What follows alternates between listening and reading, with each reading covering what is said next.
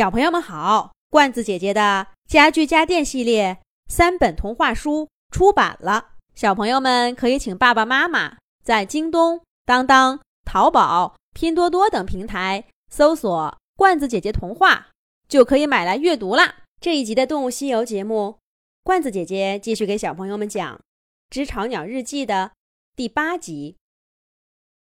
好像就是一夜之间，我的翅膀变宽了。羽毛变硬了，爪子上的皮变结实了，在风雨中也飞得更稳了。我飞出那个熟悉的洞口，站在住所的尖顶上。我发现，妈妈似乎变得很矮小。可从前她多高大呀！她的翅膀能遮住我头顶上全部的阳光。妈妈似乎也没有以前那么凶了。她看着我，眼神很疲惫。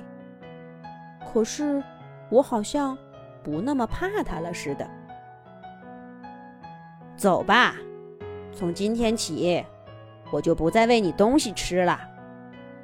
你长大成年了，该跟着大队伍，自己去找吃的啦。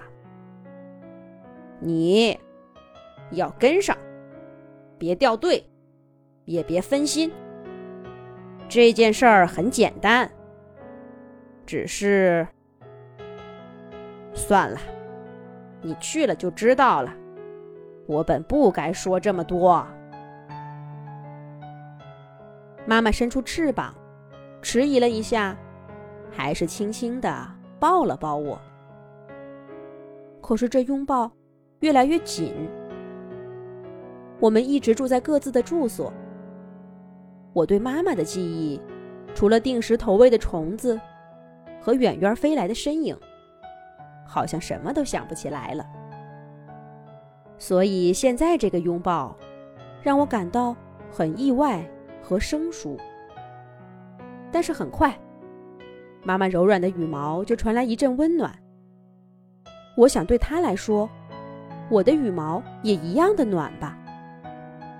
为什么我们从前不多拥抱几次呢？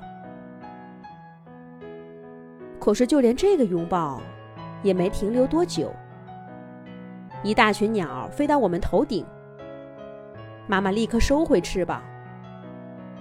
我感到凉飕飕的风钻进来，我花了好一阵子才适应了新的温度。出发了，快跟上！妈妈说完这话，已经张开翅膀，赶到天上去集合了。它很快就消失在黑压压的鸟群当中，再也辨认不出了。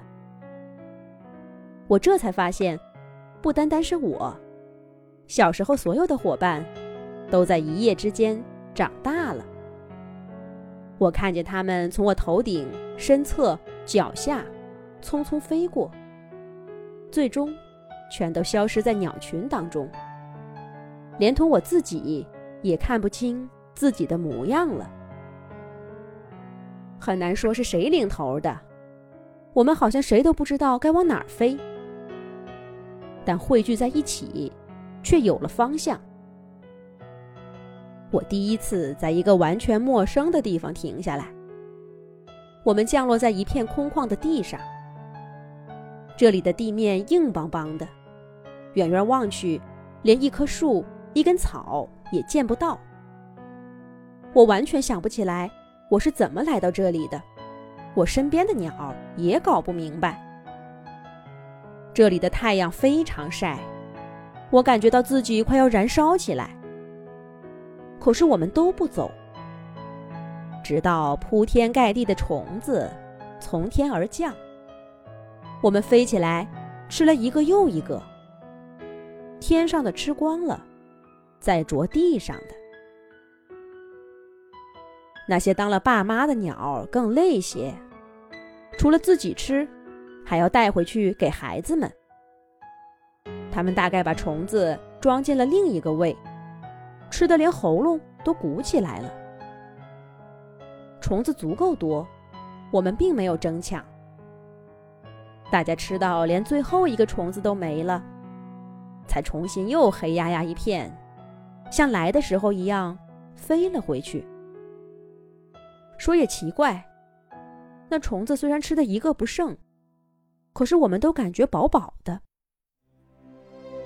这一次我们依然没有方向，但终究回到了住所。我一头钻进去，累得不想动。